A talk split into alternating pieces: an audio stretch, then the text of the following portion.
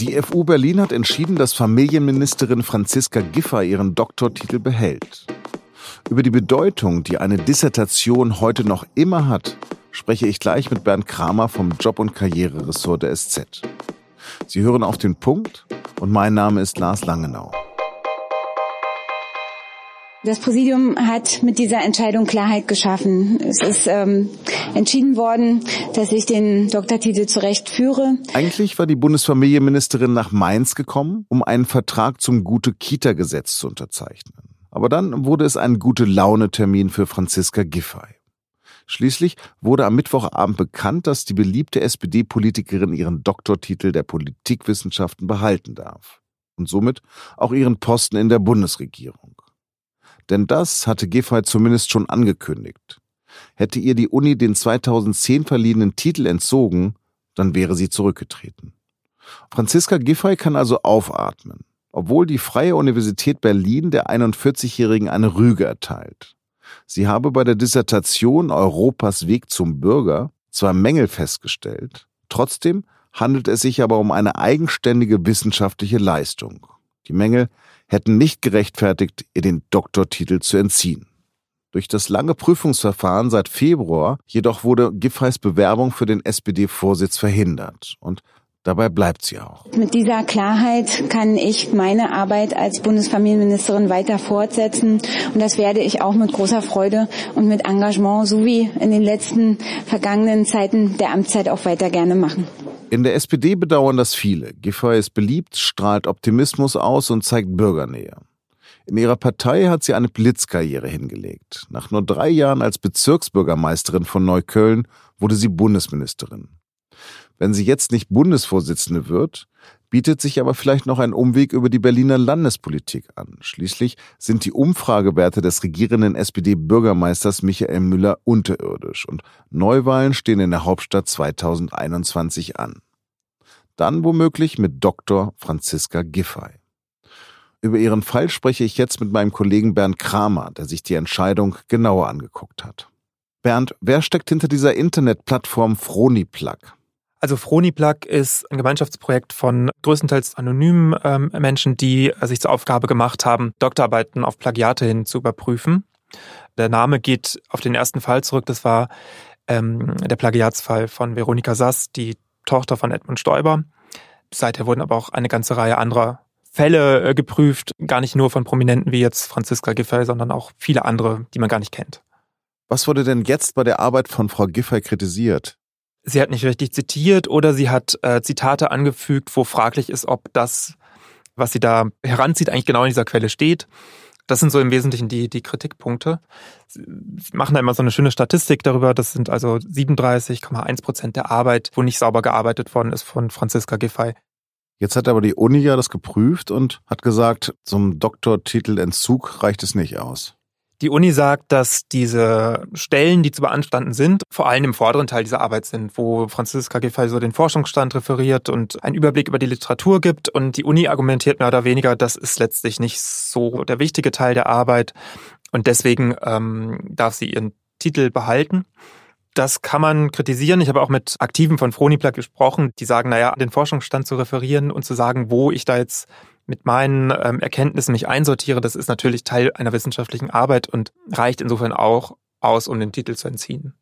Dass eine Universität eine Rüge ausspricht, ist das ein normales Verfahren?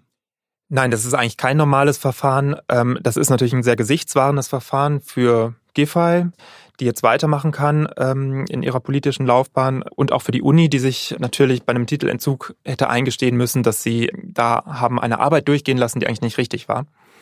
Und ähm, die Frage ist auch, ob das überhaupt rechtens ist so. In der Promotionsordnung der FU in dem Fall steht von der Rüge nichts. Da steht drin, dass der Titel entzogen werden kann, wenn sich Mängel an einer Arbeit herausstellen, aber nicht, dass gerügt werden kann. Bei Annette Schawan ist das mal anders entschieden worden? Annette Schawan hat dagegen geklagt, dass ihr die Uni Düsseldorf den Doktorgrad entzogen hat und argumentiert, es hätte in ihrem Fall auch eine Rüge getan. Und da hat das Verwaltungsgericht relativ klar gesagt, das geht nicht. Eine Rüge kann eigentlich nur erteilt werden, wenn die Universität vorher das in ihrer Promotionsordnung so festgelegt hat. Das hat die FU Berlin jetzt in dem Fall nicht gemacht. Deswegen kann man argumentieren, dass sie sich hier möglicherweise auch jenseits einer rechtlichen Grundlage bewegt. Also es ist nicht zulässig war in dem Fall. Es gab ja schon andere Minister, die in den Strudel gekommen sind. Wo ist denn der Unterschied zwischen dem Fall Giffey und Karl Theodor zu Gutenberg, der als Verteidigungsminister zurückgetreten ist? Der Fall Karl Theodor zu Gutenberg war halt ein sehr drastischer Fall, weil wirklich im Prinzip irgendwie vorne und hinten nichts stimmte in dieser Arbeit. Das ist natürlich jetzt immer ein bisschen einfach, alle Fälle, die danach kommen, daran zu messen. Natürlich sind immer weniger gravierend. Das heißt nichtsdestotrotz, dass sie nicht auch es rechtfertigen, dass man einen Doktorgrad wieder aberkennt. Also insofern ist das vielleicht einfach auch die falsche Messlatte, weil es einfach sehr offensichtlich bei Gutenberg war und ähm, auch ziemlich schnell damals von der Uni entschieden worden ist, dass er den Titel verliert. Hier im Fall Giffey gab es eine mehrmonatige Prüfung. Ähm, nichtsdestotrotz hätte man auch da entscheiden können, denke ich, dass sie den Doktor verliert. Wie wichtig ist denn überhaupt noch so ein Doktortitel heutzutage in Deutschland? Er ist immer noch wichtiger, als man so denkt. Ähm, wenn man sich zum Beispiel mal anschaut, was so das Einkommen anbetrifft, dann stellt sich heraus, dass man mit einer Promotion eigentlich immer besser verdient. Es gibt auch Zahlen darüber, dass Promovierte zu 60 Prozent in Führungspositionen gelangen und Absolventen mit einem anderen Abschluss nur zu 40 Prozent. Also das heißt, für bestimmte Laufbahnen und für bestimmte Karriereschritte wird tatsächlich noch darauf geachtet, ob es diesen Doktorgrad gibt.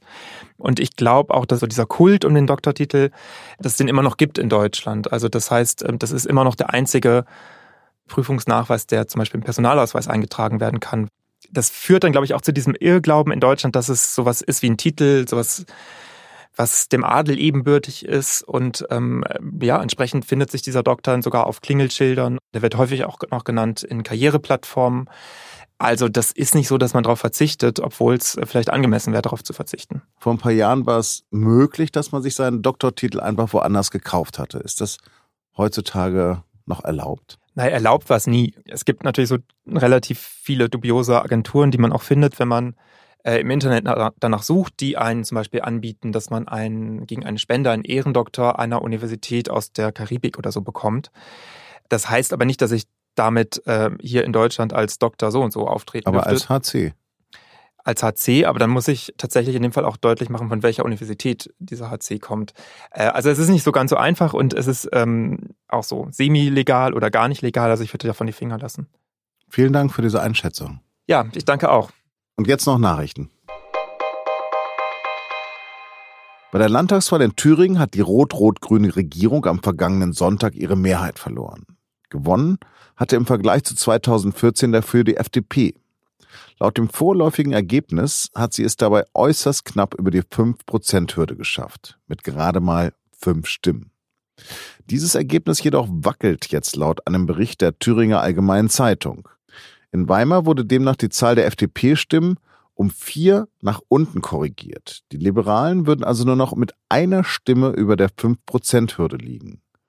Auch andere Wahlkreisausschüsse prüfen gerade nach. Die FDP muss also bis zum Endergebnis am 7. November bangen. Das Berliner Verwaltungsgericht hat die bundesweit erste Klimaklage gegen die Bundesregierung abgewiesen. Geklagt hatten drei Ökobauern sowie Greenpeace. Die Bauern sehen ihre Existenzgrundlage durch den Klimawandel bedroht. Außerdem sehen sie ihre Grundrechte aufgrund einer verfehlten Klimapolitik verletzt. Gemeinsam mit Greenpeace wollen sie mit der Klage erreichen, dass der deutsche CO2-Ausstoß bis 2020 viel stärker gesenkt wird.